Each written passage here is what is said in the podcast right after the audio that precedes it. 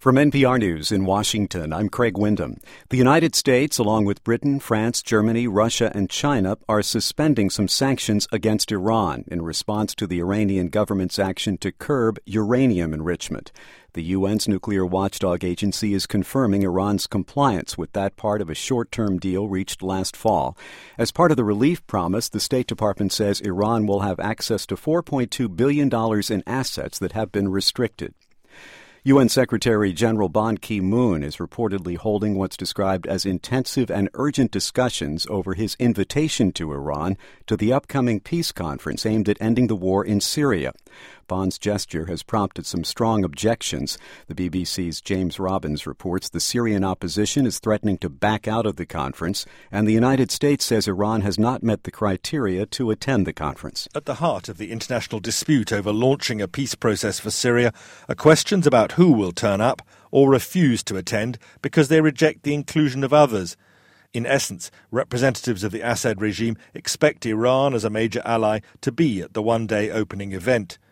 The United States is unhappy that the UN Secretary General Ban Ki moon has not extracted an explicit public commitment from Iran. They're prepared to back a plan which sees future power sharing between the regime and the rebels, but without President Assad the BBC's James Robbins. At least 28 people are dead in Iraq after a series of bomb attacks today. Dozens of others were wounded.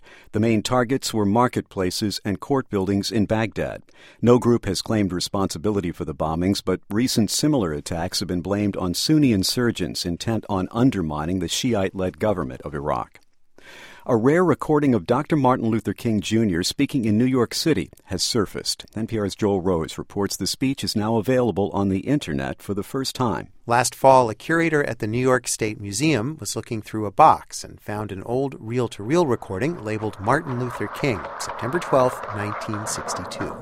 My good friend, Governor Rockefeller, Turns out to be the only known recording of a speech Dr. King gave in Manhattan on the 100th anniversary of the Preliminary Emancipation Proclamation. All Americans must enlist in a crusade, finally to make the race question an ugly relic of a dark past.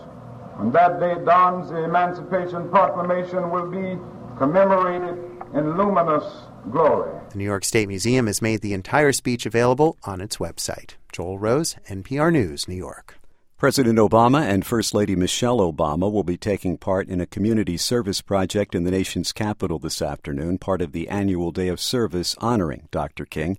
The stock market is closed for the Martin Luther King holiday. This is NPR News from Washington. In the wake of the Academy Awards nominations last week and the Screen Actors Guild Awards over the weekend, NPR's Bob Mondello reports Hollywood is hoping for an Oscar bounce. The Oscars were designed to honor excellence in the movie industry, but that's not all they do. They also boost box office, which is hard if films aren't in theaters anymore. By the time nominations were announced on Thursday, the heavily nominated 12 Years a Slave and Captain Phillips were on just a few screens nationally. So was the most successful of the Best Picture nominees, Gravity starring George Clooney and Sandra Bullock. So, what do you like about being up here?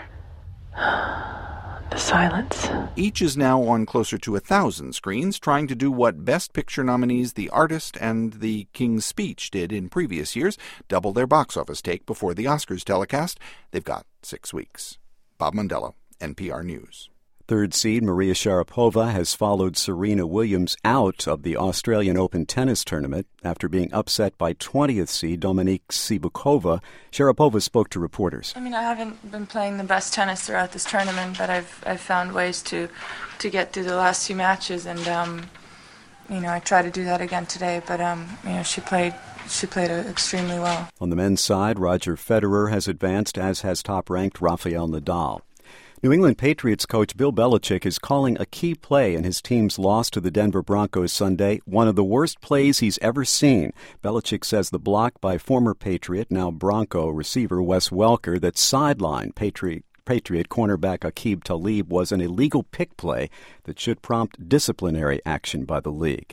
The Patriots will play the Seattle Seahawks in the Super Bowl. I'm Craig Windham, NPR News.